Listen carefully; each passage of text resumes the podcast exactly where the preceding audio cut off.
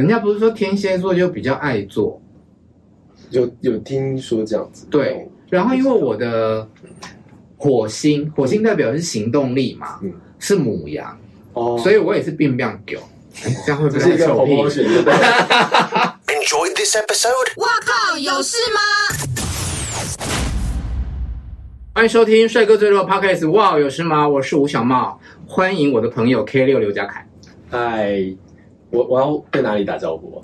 看你随你高兴。嗨、哦，我是 K 二刘家凯。哎、欸，你马上就出现尴尬感嘞，到底是怎么一回事？自自带尴尬。对啊，不会啊。你刚刚讲那个那个开场的时候，我还想说，哎、欸，很不错哎，因为我可以当成自己是帅哥来这上这节目，是有尴尬感，对不对？对，为什么？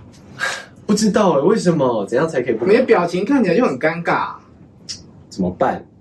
这是一个，我是你朋友自自带人设，可能需要暖机一下，因为这是今天第一个通告。好，最近推出了新专辑，太棒了！我一无是处的人生，然后还有一个人生第一次的专场。嗯，我觉得这专场让我压力非常大。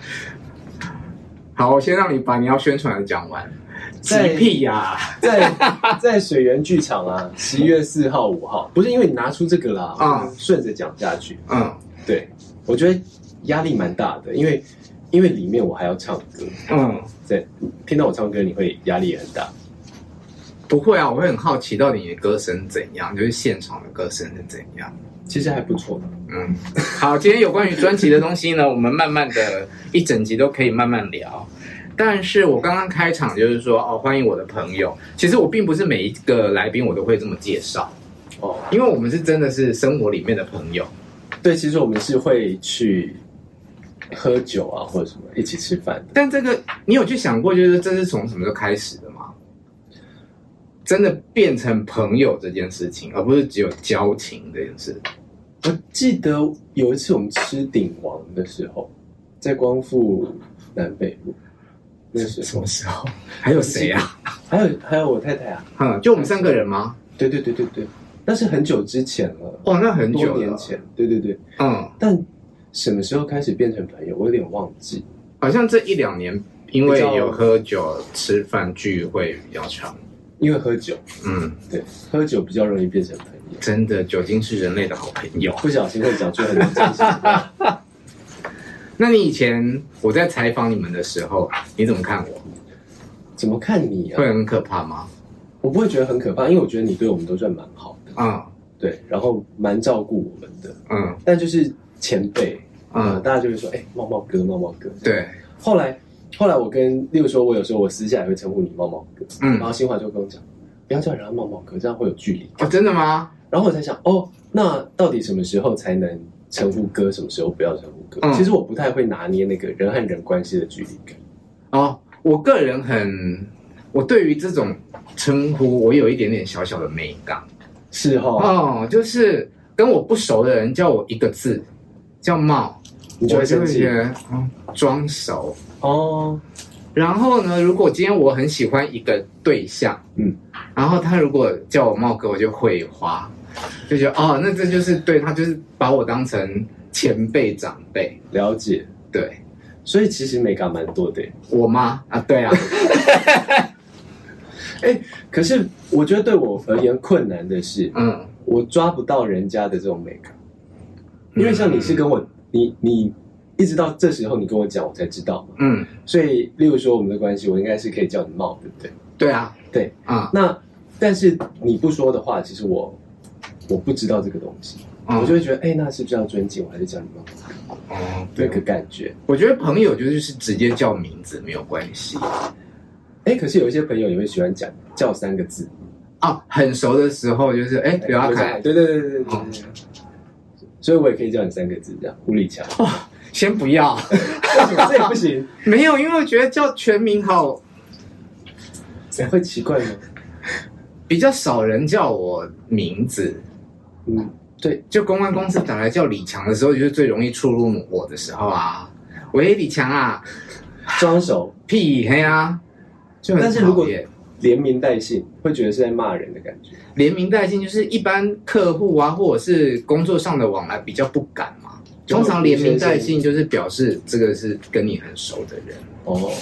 对，所以我可以叫你茂，但是不能叫全名，随便你啦，你爱怎样叫就怎样叫啊。好啦，好，我自己觉得就是有一阵子我们距离又拉的比较近的关系是，我一直去跟你问那个水瓶座是怎样的人。有有有有，好，那时候就是因为我很喜欢一个水瓶座男生。然后我就很搞不懂水瓶座的人啊，所以我就一直去问水瓶座的刘家凯，然后他那时候就说：“你在恋爱耶，好可爱哦！”然后听到刘家凯称赞我好可爱，我就觉得好开心哦。是真的很可爱，因为我觉得在那个对话里面，我感受到青春的感觉。嗯，然后可能因为我也是结婚比较多年了，嗯，所以我觉得生活中关于恋爱这件事情的成分变得比较少。嗯，然后所以看到那个东西，我就觉得哇，好棒，嗯。我觉得是可以很享受那个。我喜欢一个人，可能就会变成少女。那现在还有那个感觉？你说对这个人吗？不是，我说现在 少女的感觉。现在没有对象啊。哦，那没。但只要有出现的时候，我就会有。你说那个人出现的时候？不是，就是喜欢的人的出现的时候，我很容易在谈恋爱的时候就变成少女啊。哦，还是巨蟹座都会这样。你问一下你太太。我我觉得巨蟹座有你变成家人之后，变成自己人之后，都会对自己人都蛮霸气的啊！丢，对对对啊！然后就会讲话，一开始都很假装啊，讲话都会很硬，会不会？嗯，但是其实是我觉得是刀子口豆腐心。嗯，对对对，但那个讲话硬起来也是很可怕的。对啊，而且我发现就是我当我我可以很喜欢一个人，可是。一旦我发现这个人，哇，让我死心的时候，就是真的丢到垃圾桶去。哦，你们夫妻不会啦？我不知道哎，可是我觉得我的感觉啦，嗯，我身旁周遭巨蟹座对一个人好的时候，是真的好到你，你很有压力。我觉得不会说有压力，可是你可以很明确知道他是站在你这边，就像就算全天下都跟你。当敌人的时候，他还是站在你那边挺你。嗯，我觉得巨蟹座的好是这种。嗯嗯嗯。但是如果因为巨蟹座是很独立的人，他不需要任何人，所以他一旦你有什么事情，他让你让他觉得你不是朋友的时候，嗯，哇，那很可怕。对啊，就是会切割的很明显。就是我不需要你啊，你就从我生活里消失，我也不会弄你。嗯，对对对，你就不太会弄人，你就跟我完全就是不相干的人。我很会把别人当空气，这其实很可怕。哎，但是跟巨蟹座吵架的时候也是很很那个，怎样？我觉得吵不赢，是因为你吵不赢吧？对，我其实我吵架都吵不赢，我很怕跟人家吵架，因为我怕吵输。然后我在吵架的过程中，我就会一直发抖。发抖的原因是觉得哇，天哪，现在这个场面好难堪哦。另外一个就是怕。我只要骂任何一句话骂骂不顺，就卡住，我就会觉得很糗。你应该不会吵输吧？会，怎么可能吵输？你平常看你的文字，你我觉得你不用带脏字就可以把人骂到那。不要这样子，怎么可能吵输？不可能，我不太会吵架，真的，你们误会我了。不相信？那不然我们来吵一下。我跟我好像比较难吵。因为我进入那种有情绪的状态，我就会 freeze，我就会冻在那边。我我们也是很善于冷战呐、啊，嗯嗯，冷起来很恐怖哎、欸，嗯，感觉我也会自我揭露。有时候我跟我太太在吵架的时候，可能一个礼拜都不会说话。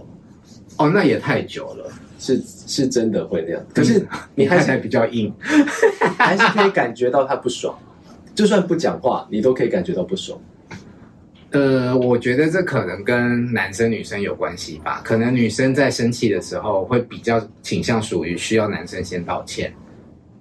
我的确都会先道歉啊。我嗯，但因为我反应比较慢，大家可能觉得先道歉 两天三天就就已经很久。嗯，但其实我就是我的正常反应时间可能是至少是隔一天或两天起跳。嗯，所以你要等到我很慢的反应完，其实一周以上。对啊，那那两天就是可能他一直在生闷气。哦，他会爆炸，我觉得，嗯，对。但我我那两天我可能感受不到，我感受到的时候，他已经进入下一个阶段。那他还是跟我有点不太一样啊。我我很容易心软，我通常生气、生闷气、冷战，睡一觉起来，我隔天就是哎，昨天没事，然后就就继续跟对方好了。哇，嗯，你人算很好，我很好解决啦，真的。嗯，但是我一直很好奇啊，因为我的生活里面有很多水瓶座跟巨蟹座的组合。真的吗？你们嘛。哦，然后我有一对同志朋友，也是巨蟹跟水瓶，然后就是我感受到的是水瓶很爱那个巨蟹男生，然后我最好的闺蜜她是水瓶座女生，啊、呃，前阵子也结婚了，她的先生是巨蟹座，啊，我想说，为什么人家的巨蟹跟水瓶都可以配得起来啊？而我就是这辈子很狠狠的被水瓶座伤了两次。没有啦，有时候水瓶座伤人于无形，是自己没有发觉的。后来我就得出一个结论，就是水瓶座啊，你就是不要先喜欢他。如果对方先爱上你的话，那就很好，很好搞定。哦，是吗？我想一下哦，嗯，我觉得我在感情上还是比较主动的。嗯，对，对啊，就是会，如果我。我觉得人就是有点，这叫犯贱嘛。嗯，就是当我我越主动，然后付出越多的时候，越在意。对，所以人家对你主动的时候，你们就会讲，就会不 care 啊。对，所以那种很会那种什么以退为进的人，就是对你们是有用的。我觉得会，我觉得是很自己很吃这这一套。对啊，我我个人是很吃那种以退为进，或是那种呃。我很很会被情绪勒索的人，我才正想用这个词哎。对，我不会勒索，可是情绪勒索我觉得是互相的，就是我很会被勒索，对对方而言，搞不好对方也会觉得他是在被我勒索，我觉得那是互相。后来我才觉得是啊，没关系。总而言之，我这辈子不会再跟水瓶座有发生任何感情上的连接。话话不要说这么 还是不要有感情上连接，有其他连接就好。嗯，我不知道哎，水瓶座做那件事情是厉害的吗？做那件事情厉不厉害跟什么星座有关？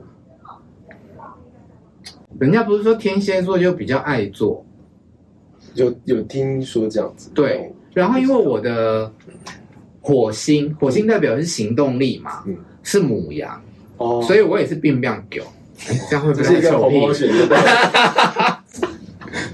对，梦，今天不是要 promote 我的专辑？是啊，是啊，是啊，先聊天嘛。的能力。啊，好，最后我做个结论，我都跟人家说我很会。好，讲完了。错啊。好，来聊专辑。嗯，其实，在看那个《鬼家人》的时候，然后就觉得你跟林柏宏那首《Come With Me》很好听。谢谢。我很喜欢，就是很很电音这样子。嗯所以，呃，而且我们在生活里面就有提到，你一直有跟我讲说，你今年要发个人专辑这件事情。对。但我真的万万没有想到，为什么会等到一个这么丧的名称的专辑啊？因为其实我在准备这张专辑的时候，是我人生比较低低潮、低落的时候。嗯，什么时候？这一两年？我觉得是从美国回来的时候，回到开始回到这圈子，然后要开始工作。嗯。然后刚好那时候遇到疫情。但你美国回来不是很久的吗？美国回来是二零一九，对啊，呃，然后我从二零二零算是我自己觉得比较低潮的时候，感受上，嗯，然后那时候就开始做专辑嘛，嗯，二零年末开始，然后做到现在，这么长，对对对，这段时间你有收入吗？这段有有有，其实乐团还是有收入，嗯，对，还有你做电影配乐，电影配乐的。因为是第一部，所以我觉得我自己在投入制作上面比较多。嗯，对，因为我觉得那是第一个作品。嗯，对，所以比较不会想收入这一块。好，那你说在你比较低潮的时候做这张专辑，然后做了这么久，现在成品端出来了，应该是很有成就感的啊。可是为什么还是会取这个名称呢？我对这个名称真的很好奇耶。其实那时候我觉得自己的一无是处的感觉，其实是在于，嗯。如果没有乐团的名字，嗯、不是苏打绿的吉他手，嗯、那我其实，在音乐圈能做什么？因为我知道我自己想做的就是音乐。嗯，然后那时候所以在乐团休团的时候，也才会想说我可以去进修，让自己变得更好。嗯，对。但是其实进修回来之后，也会带着啊，我好像进修能力变强了，有个期待，然后想要有一些表现。嗯，但其实我在二零二零年，呃，开始在团的工作的时候，又跟以前制作人合作啊，那我其实遇到很大呃挫折。什么样的挫折？呃，就是我弹吉他弹不出来，这个挫折我觉得是蛮大的。那个 那个东西，假设是我我录第一张专辑的时候，其实有遇到类似的东西，嗯，状况可能不太一样。但是我觉得，哎，那录第一张专辑的时候，因因为是新人，那我觉得遇到这种挫折也就算。了、可是当我已经在这业界已经十几快二十年，然后我又出国花了那么多钱进修，嗯，然后结果再遇到什么问题？但什么叫做弹不出来？就是呃，制作人就就跟我沟通的时候，我没有办法弹出制作人想要的东西。你说氛围吗？还是乐句，或者是达不到他所表达的那个标准？嗯。然后在当下的时候，我已经不知道他在讲的是什么。我觉得到那个状况的时候，嗯。然后后来，我就一直在检讨这件事情嘛，因为这个跟我整个。看待我自己是很有关系的。嗯，我觉得，呃，创作人在表达创作或表达我的乐器跟我自己连接是非常强的。嗯，所以当我遇到这件事情的时候，我会觉得，那我是不是很没有用？为什么做了二十年，花了几百万，嗯，然后投入这件事情，结果我，我连这个都做不好。嗯，我我觉得那是很挫折的。嗯，然后那时候的状态就是，呃。像我们在录音的时候，我们可能会用视觉辅助自己嘛。我们会听节拍器，然后就是大大大大，它在视觉上就会一线一线一线。嗯，然后我们可以把我们弹进去的吉他放到最大。嗯，我们可以用视觉辅助说，哎，我这一下有没有跟呃节拍器的那一下是叠在一起？叠在一起就是我们觉得我们弹得准嘛。嗯，我就算把它放到最大，然后我这边看，我也没有办法确定我到底弹得准不准。嗯。我觉得那时候我已经失去了判断能力。可是问题出在哪里呢？我如果是回到我现在的状态来看那件事情，我觉得是沟通上出问题。嗯，对，因为我不是很会面对很强势的人的沟通。嗯，然后我觉得，当然制作人有他他的问题啦。嗯，但是我讨论的是我的，就是我在那个当下的时候，我已经有点崩溃的感觉。我已经没有在想弹吉他这件事情，嗯，然后我觉得也是因为那一阵子以来累积下来的东西啊，包含呃，我们其实跟钱老板有一些法律上的问题嘛，嗯，这个是大家知道那那个法律上问题其实是在我在美国进修的第三年开始有一些东西浮现。嗯，那时候金峰他在做自己的个人的事业，嗯，然后他们。我知道他，他跟我们前老板的问题是先浮现出来的，嗯，然后后来我们团就开始要面对这些课题，嗯，那本来我们是想象说工作上啦，我们可能觉得，嗯，休团完可能还可以回到这圈子，嗯，然后但是其实，在那个状况之下是，哦，我已经把钱都花差不多了，然后我接下来我我我我也不知道有没有团。嗯，因为有没有团就没有收入，对，然后再加上我其实没有团的话，我其实也不知道我在音乐圈可以做什么。嗯，虽然我投入了很多，我也期待自己有表现。嗯，我觉得那个就是一个我可能认知到我的人生是这样做，但是结果这些东西都在一瞬间，它是累积起来的，一瞬间整个就全部崩溃的感觉。嗯，我听起来觉得。好像跟我自己的历程有一点点像，我不晓得这样讲对不对？就是你也知道我去北漂嘛，嗯，然后北漂回来之后，我没有了那个名片，我没有了我是什么报什么报的那一张名片，就跟你没有了、那个，拉起来了，是不是？对，没有了苏打绿吉他手的这个名片之后，你可以是什么，我可以是什么这样。对，我觉得有一点类似那个感觉。然后，嗯、我觉得那时候很困扰啊，因为。又加上疫情，嗯、当然，我觉得苏打绿后来运气是很好，因为后来以余丁密的身份重新再开始。但是我同时也在想，那这事情我在我生命中，我要让他再遇到一次，还是我要克服它？嗯，所以我才会觉得说，那我想要把我呃对于音乐的想象和和我想表现的拉回自己身上。你还是想要把这件事情完成？对对，就呃也不是不能说完成啦，而是虽然我讲我自己是一无是处的人生，嗯，但是我觉得我自己很抗拒那种自己觉得自己是一无是处。嗯，虽然我在讲这专辑的时候，我们都会讲说，我们见到的人生是，我真的被打趴打到底的时候，嗯，我不管做什么都是加分嘛，嗯，理论上是这样，嗯，但我觉得我自己心里面一直有一个声音是，我其实没有那么一无是处，嗯，我想告诉大家我没有，嗯，我觉得那是我心里面的挣扎，嗯，然后后来我就，我觉得我最擅长的还是音乐，嗯，对，所以我还是用音乐的方式想要。表达这件事情，嗯，所以这是一个从我比较简化讲的是我从谷底想要走出来的一个过程，嗯，然后因为我呃邀请珊妮当我的 AM 嗯，虽然我讲起来可能有些人会觉得不相信，但他其实是一个非常正能量的人，哦，因为我不不认识他，我跟他不熟，嗯，然后总而言之，我从他身上感受到许多正能量，我就觉得说。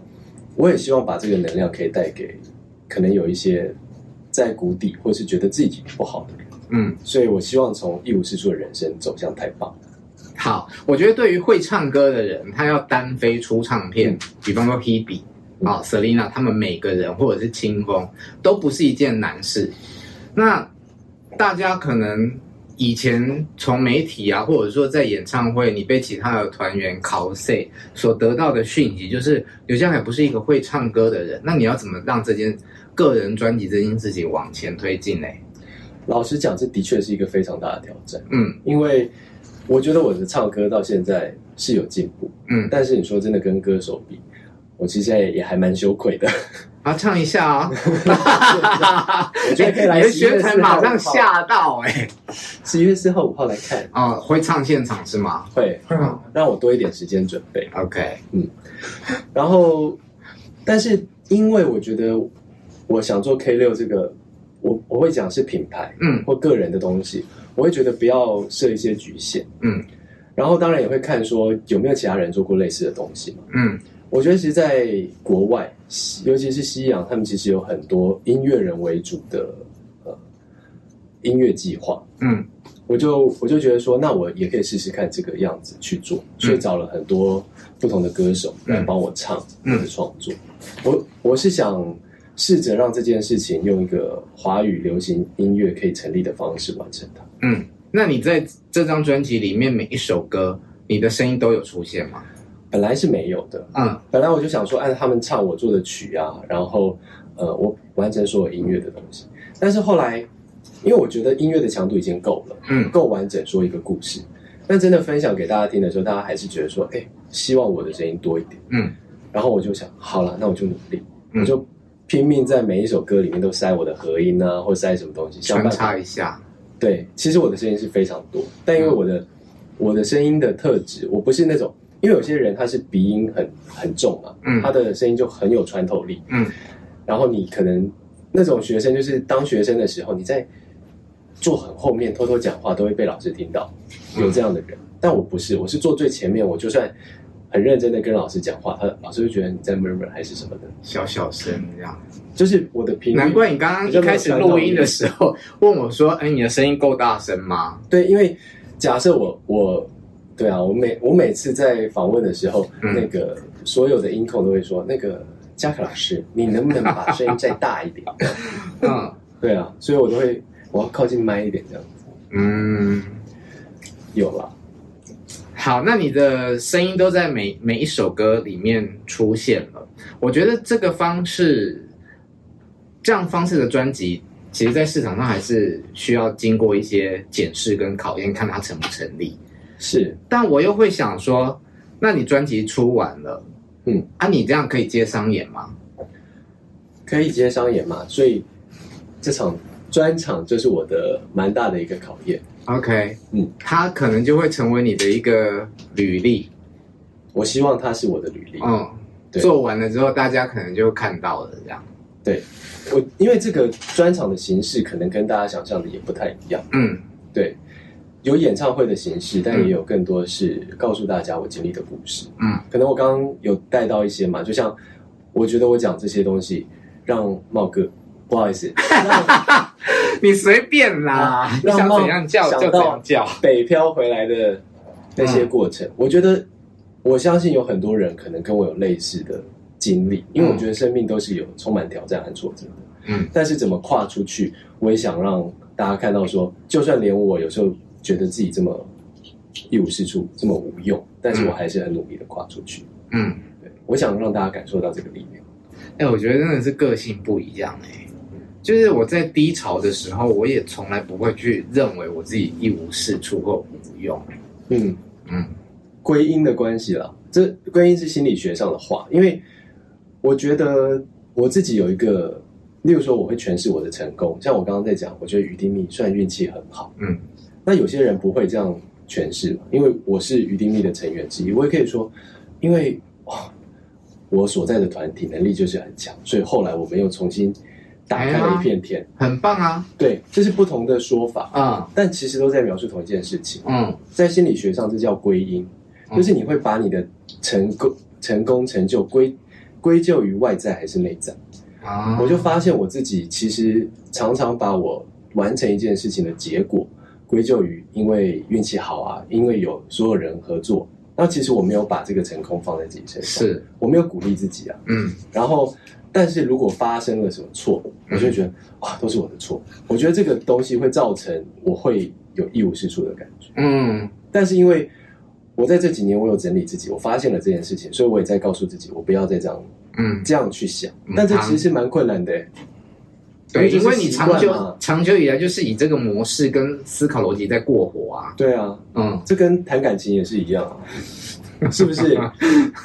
我觉得这就是大家的习惯。可是你要打破那个习惯，就是我们讲的要打破舒适圈，其实很不容易。嗯，但我现在在做的事情就是这个舒适圈。好，我刚好前两天有想到这个词，因为我讲我说我要打破舒适圈，嗯，然后。但因为大家在舒适圈里面，可能想象舒适圈应该是很舒适的，就是因为你很习惯，嗯。但其实有时候你的舒适圈其实是不舒适的。对呀、啊，对，但是你不会去打破它。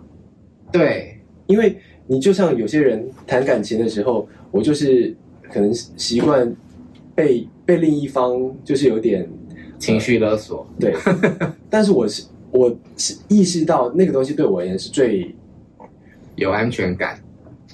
对，我才能这样感受到爱，嗯嗯，但是其实它不是舒服的东西，它不是健康的，嗯，对。但所以你要打破的是那个，那讲舒适圈怪怪的，但是你就是要打破。舒适圈真的不是一个很很贴切的词，因为你看啊，我离开记者这个行业去北京工作，嗯，哦，可能也是打破舒适圈。但妈嘞，当记者一点都不舒适，好不好？每天承载的那个新闻压力大的要命。所以舒适圈不见得舒适，只是是一个我们惯性常用的惯性了。嗯，对，是啊。那你北漂的时候，其实也是做很多，因为你是做经济，嗯，那个跟你本来的本来的工作其实有点像对立的，对，立场是相对立的。嗯，我觉得那个也是很很就找不到自己啊！你不晓得你应该把自己放在什么样的位置。那后来呢？后来就离开，就回来啦。啊，更找不到。然后，因为你已经把两个身份都丢掉了。对，哇塞，我是谁？我在哪里？哇，我那时候才是一无是处的人生呢。啊，那你，那你到现在算是有走出来？有啊。那你怎么？我现在很好。怎么到很好？怎么走出来？哎，你现在还访问我呢？不是，因为我觉得这很重要啊。我对我而言，我虽然已经做到这里，但是我其实还在往。怎样让自己更好，或者是让自己觉得很好的状况在走？我觉得我对于我有兴趣的事情，我想要做的事情，蛮坚持的。比方说，我看一部剧，嗯，即便它很难看，你还是会看完，还是会追完。我也会，我不太是一个会弃剧的人，我也会。然后，比方说做这个节目，哎，夯不啷当快三年了，哎，他有没有赚钱？没有。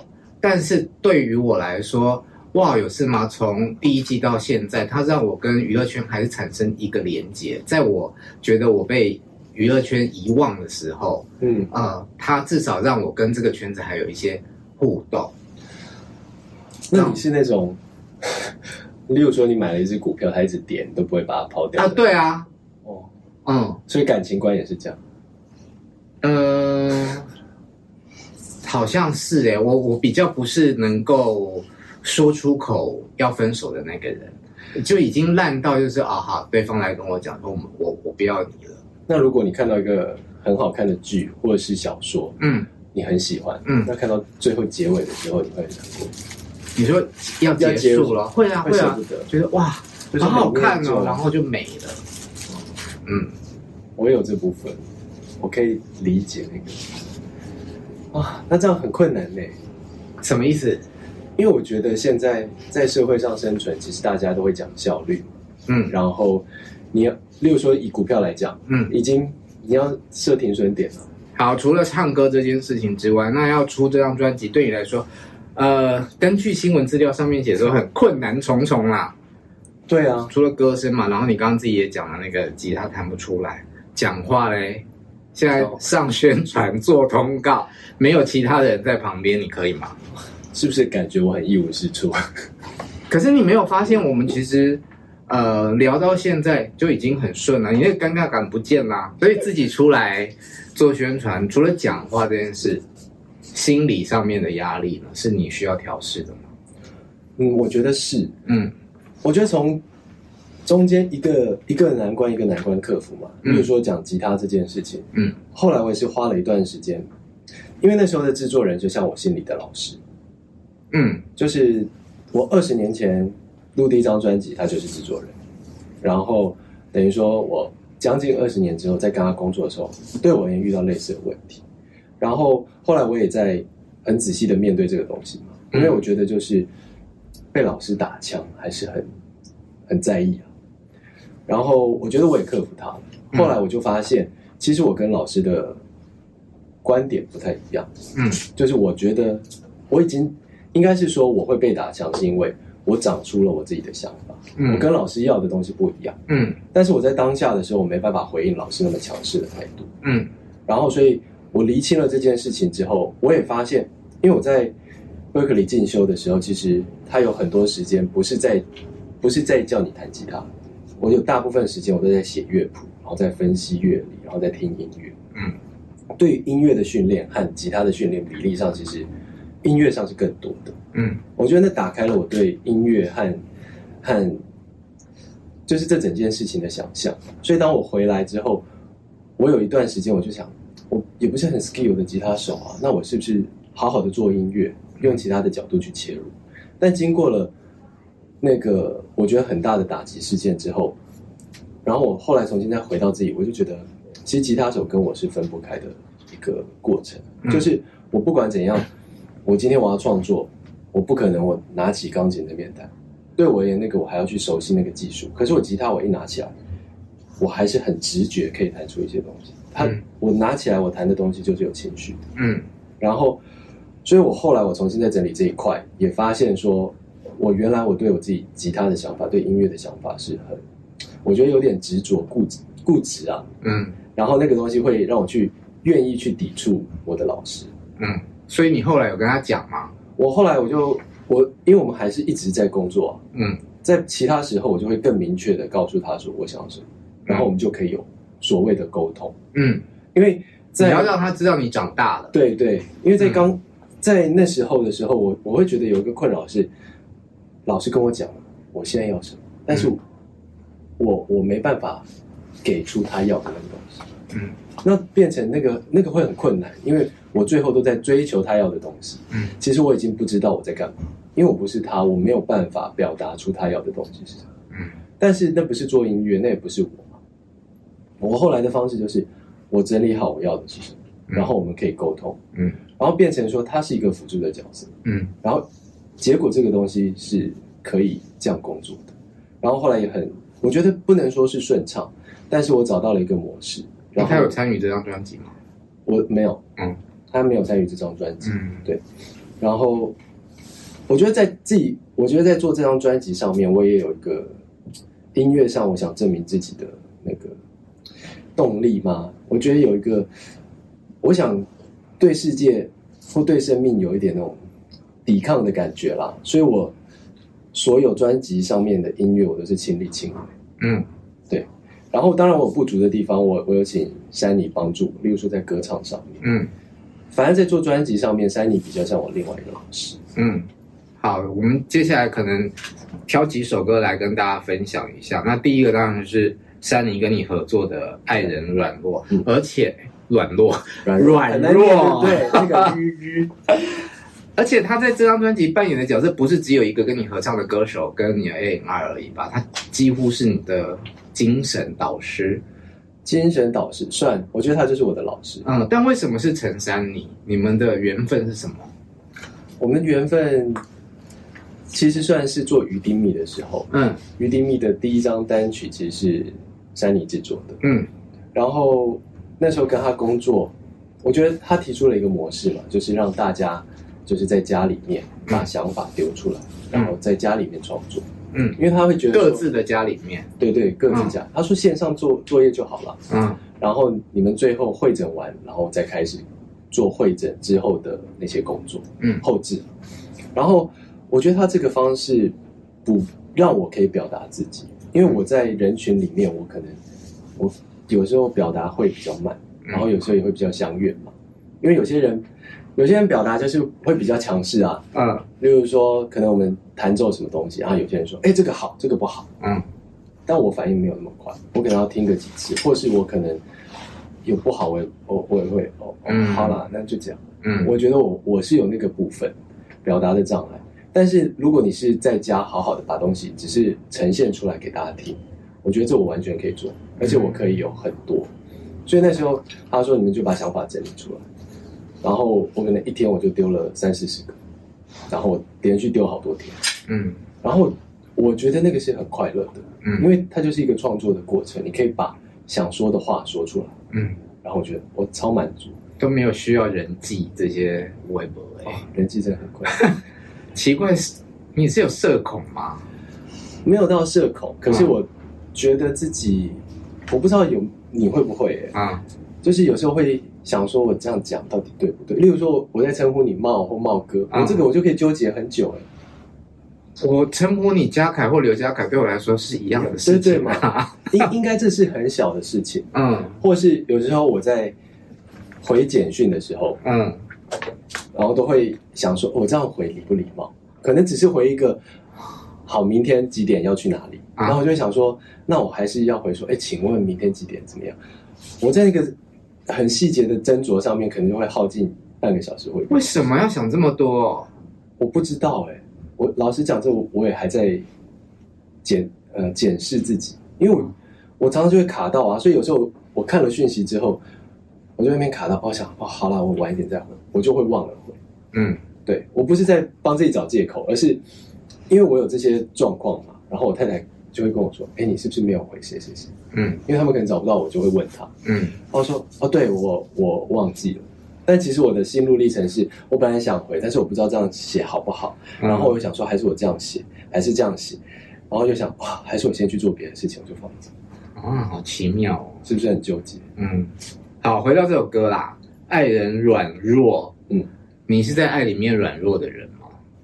我觉得我不是。嗯，但是我表现出来好像很软弱。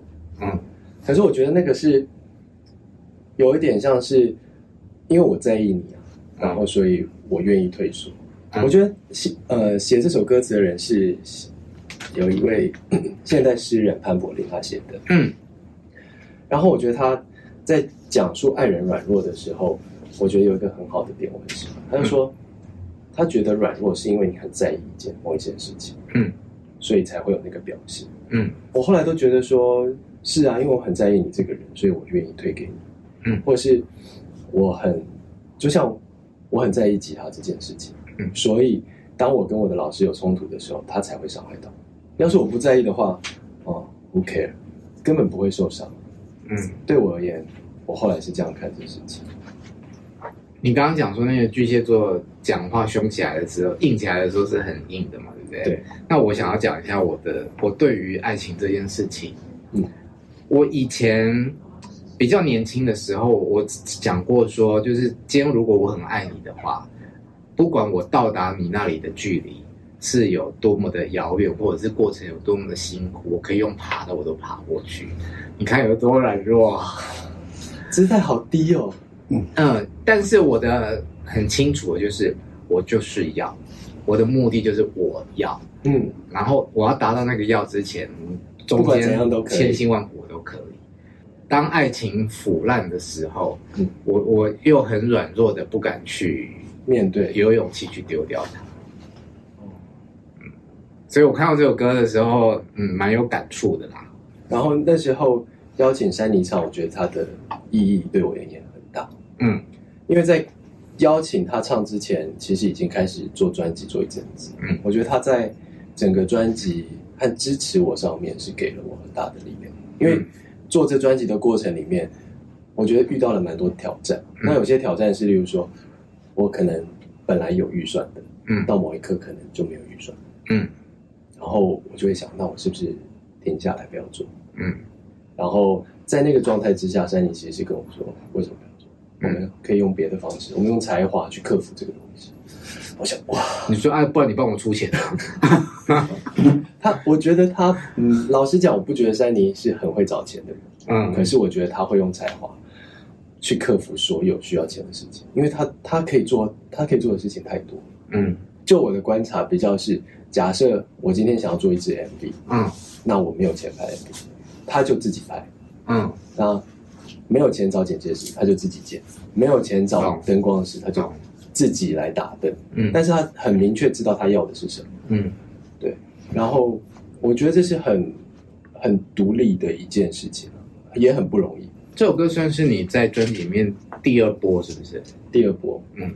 好，那我必须要问一下，第一波的歌曲其实应该是很大的遗憾吧？嗯，我觉得比较可惜啊。嗯，因为我阿布其实很直率的答应了我的邀请。嗯，在他我邀请他的时候，正是他呃。身世正好的时候，嗯，然后，所以他答应我的时候，我也很感动，我觉得朋友非常听，嗯，然后，但是我也不希望在发行之后让大家模糊了这首歌的焦点，嗯，对，所以我自己是觉得很可惜。这件事情对你来说有没有很大的挫折或打击？我觉得是是一个挫折，嗯，对，但是我后来我重新用自己的声音去诠释了那个，嗯，这首歌。然后我也觉得，对我而言，我还是有把阿布要给我的精神放在了我自己身上。所以我们在专辑里面可以听到你的独唱版吗？可以。哦，好咯，好好的期待一下。可以，其实也还不错。好，然后炎亚纶加油哦！祝福你。再来，嗯、呃，我有看到那个跟自己对话的 MV，嗯，一开始是啊，刘静。嗯，就眼睛一亮这样子，然后后来是不是你们有，你跟他有，有对视？对对对对对对对对对，我觉得那 MV 拍的蛮动人的。谢谢。然后这是你自己，你是游泳队的，对，呃，亲身经历，这有什么故事可以分享吗？那个故事其实是，因为我小时候，我爸爸都会在周末的下午带我去游泳池游泳，嗯，然后因为我爸是，他就是很。我爸他是算劳工阶级，嗯，但是他花很多心力在家人身上，嗯，所以他陪我去游泳的时候，他就在旁边陪我。他也不是很会游，嗯，然后那时候是五十公尺的游泳池，我我记得我那时候我好像可以自己在那边一直游，类似蛙式还是什么，游个五百公尺，嗯，然后我爸可能只能游个一百或两百，我就觉得我自己超厉害，我应该超级会游泳，嗯，然后一直到高中，我念新竹高中，那新竹高中有一个特色就是你。要毕业前一定要游玩五十公尺，你没有游完的话，你你就是要重修。你没有游完五十公尺，你就不能毕业。嗯，是因为你们学校是以游泳队著称吗？他没有以游泳队著称，但是竹中很在意体能。嗯，包含你还要跑山。嗯，你要好像三十分钟还是多少时间之内跑完？嗯，那你没有跑完，你就是要再跑，跑到跑完才可以毕业。对，但这些对你来说都是不难的事情吗？对，对我也不难了。嗯。然后，但是啊，会体育的男生最帅了。小时候也是有阳光的时候。嗯，然后因为我小时候我爸爸带我游泳的经验，让我觉得自己很会游泳。嗯，然后但是你进到高一的时候就是要考试，才知道你到底会不会游泳嘛。嗯，然后我因为我国中的时候有一个很要好的朋友，嗯，他其实都是班上第一名，男生女生，男生男生，OK，也几乎是全校第一名。嗯，然后我跟他平常也会去打篮球或打桌球，他都打得很好。嗯，然后桌球是他超强的那种。嗯，然后我就想说，那游泳我应该不会输他吧？因为我自己觉得自己很会游泳。嗯，他功课也输了或什么都输了，我想说游泳一定不会输。嗯，然后。考试完，我记得我那时候是有自由式，嗯，我好像游完非常累，五十公尺我游五十几秒，嗯，然后他好像游蛙式，嗯，游四十几秒，怎么可能？然后就蛙式怎么会比自由式快？对，而且重点是我竟然又输了那个感觉，你知道吗？什么都赢不过的感觉，嗯，然后刚好我的我高一的班上有一个同学，他是游泳队，从小练游泳，嗯，他就说你对游泳有兴趣啊？那早上我就就带我进去跟他一起练习，嗯，所以我高中我其实有那么一段，就每一年的夏天，嗯，游泳池开放的时候，我都会从游泳池的水是绿色的，嗯，游到它变蓝色，再游到它变绿色，因为竹中不会把水放掉，嗯，所以到到冬天的时候，那个就会有藻类啊，是不是有点恶心？对，然后因为你在正式开放之前，你。跟着游泳队，你就可以早进去，大概一个礼拜或两个礼拜，他还在清那些藻类，嗯、所以我就从绿色开始游到再回游回绿色。嗯、然后，所以我那时候心愿就是，我希望我可以加入游泳队。嗯，但是其实我在高中的时候都没有加入游泳队。嗯，因为游泳队的同学都都觉得说我游的不够快。嗯，其实就有一个小小的遗憾。嗯，所以跟自己对话这首歌要表达什么？跟自己对话，其实在讲我那个时候其实想进游泳队，嗯、但是其实我。没有考过，嗯，但是我还是把我该有的东西游完，嗯，那对应到现在呢？对应到现在，我觉得对我而言比较是一个我重新看到自己努力的过程，还看到青春。嗯、因为，因为像我现在，我可能会顾虑很多嘛，我出这张专辑要花这么多钱，那我到底要不要做？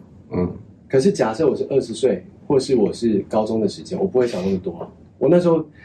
想要加入游泳队，想要练游泳，我不会想说，我到底能不能游进游泳队？我只有我想做这件事情。嗯、我觉得那是青春很美好的事情，因为你，嗯、你有一个梦想的时候，你不会顾虑，你会往梦想直直的走过去。我觉得那是有力量的事情。对，对啊，而且游泳队感觉就好有 BL 的画面哦。你有没有被男生喜欢过？被高中吗？对，高中我对这一块不是那么敏感啊。嗯、对，所以是到进入演艺圈之后。对，进入演艺圈之后，就是我觉得同志朋友比较多啊，嗯、我才知道那个是什么。嗯嗯，有被表白过吗？大学的时候啊，我要听，你要听吗？啊，我我觉得我自己也在大学的时候也在尝试说有没有跟同性的机会啊？为什么？因为我觉得都有可能性啊，因为有时候我比较开放，我觉得是你喜欢的是那个人，不是他的性别。嗯，应该是这样。我想象中自己应该是这样。嗯，但是我真的在要进入那个关系的时候，我发现哦，性别对我也还是很重要。嗯，对，所以我我在被表白的时候，其实我是有点有点僵硬的。嗯，对，是你大学同学，是大学的时候的事，大学时候的事情，但不是同学。OK，哎，你不要再追问了，差不多就是这样。对。是大学的时候，好，关麦的时候再来问一下。那你怎么处理呢？后来就是跟这个人保持是好朋友的关系。嗯，对。但我，对啊，嗯，那我也比较知道说我自己就是其实还是会在意性别。嗯，对。哎，我想问一下，就是当你被表白的时候，如果你没有喜欢这个人，本身需要尴尬吗？我通常是告白的那个人比较尴尬吧？我会尴尬哎、欸，为什么？我觉得这跟个性有关，因为我也是有一种不管什么事情都是我的错的感觉啊。我我觉得就像我前面讲的那种归因的感觉，嗯，对，我觉得我我也想调整自己这个部分，因为这个让自己过得很不舒适啊。嗯、明明很多事情都不是我的错，最后都说成是我的错，啊、好像没有必要这样。嗯，你你可能需要重新 reset 一下你很多人生的观念，这样。对对，怎么重开机？嗯，我想问一下，那在这一路的辛苦里面，你太太扮演了什么样的角色？他其实非常支持我，嗯，像包含预算的事情，或者是他也会陪我练习说话。对，因为有很多访问其实是会有访纲嘛。对啊，他以前也是，对，他比较知道什么可以是点，然后你怎样说很无聊。嗯，我我很常被他说你讲话很啰嗦，讲话都没有重点，然后一直绕。嗯，我的确有这个部分，但是我觉得跟他。练习的时候，他是一直在陪伴我走过这个过程，嗯，然后帮我处理很多我注意不到的事情，嗯，很 support 我，但对对我，他也会很，就像我讲的，巨蟹座是有一个对家人就是比较直接，对啊，就是越亲近的人就是越不伪装，然后就不会在那边客套，对对对对对，嗯，这是这是我们的坏习惯的。我觉得我对他很感激啊，然后也很抱歉，因为我在做自己专辑，包含从去年做《鬼家人》的配乐，嗯，我都躲在自己的世界里面，其实陪他或陪小孩的时间算很少。我觉得其实很，我觉得对他更更是啦，因为那么多年来，吉他是我很在意的一件事情，所以我会花很多时间在上面，嗯，所以其实从结婚以来，就有很多时间都没办法陪伴他，我觉得。这个可能也不是从去年开始。好，你是该好好抱歉关于这一点。嗯，这的确是。好啦，不会一无是处啦。我看完了你的专辑的资料之后，觉得你很多新闻点啊，你还有还有收入跟儿子的合唱，有有儿子的合唱。对啊，这对记者来说就是最好发稿的方式之一啊。为什么？哦。记者不就是最喜欢你的、你的家庭、你的爱情、你的生离死别哦，私生活。对啊，了解。然后挺你的人也很多啊，你看曹雅文，还有刘以豪。哎，刘以豪蛮特别的，为什么？以豪其实他有一个乐团叫清晨店，嗯，然后他自己也发行过单曲，嗯，我记得是有一首叫《U》的歌，嗯，我听到之后我觉得，哎，这男生的声音好阳光。嗯，我就很喜欢，觉得很。你说歌声嘛，歌声啊。然后后来知道他其实也喜欢自由潜水。嗯，因为我邀他唱的那首歌是 Nothing's Real。嗯，是我在潜水之后的创作，我觉得有点在写潜水的心情。嗯，然后就想说，这首歌其实是一首比较哀伤的歌。嗯，但是我不想要那么哀伤，我想要有阳光一点的能量。嗯，所以想邀一号来唱。所以你们是合唱。呃，请他主唱，嗯，然后有尬吉他，呃，没有，就是音乐上都是我处理，嗯，对，然后他就是帮我唱，OK，我想要他阳光的声音，这样，嗯，还有洪佩瑜，对，嗯，佩瑜是帮我唱《阴暗面》这首歌，嗯，然后歌词是山里写的，嗯，我觉得这《阴暗面》这首歌比较是有点像总结整张专辑我的一个心情，嗯，就是去理解一些爱的阴暗面，嗯。因为有时候你包含情绪勒索，你也是要有情绪才会勒索，嗯，你也要有爱。我不在意你的话，我根本不会有这些东西。那你做完这张专辑之后，有觉得自己比较没有那么一无是处，然后面对你的阴暗面有比较阳光的方式去处理了吗？我觉得比较像是我理解到，我虽然有一无是处的感觉，但我并非一无所有。我觉得这是差异很大的，因为你。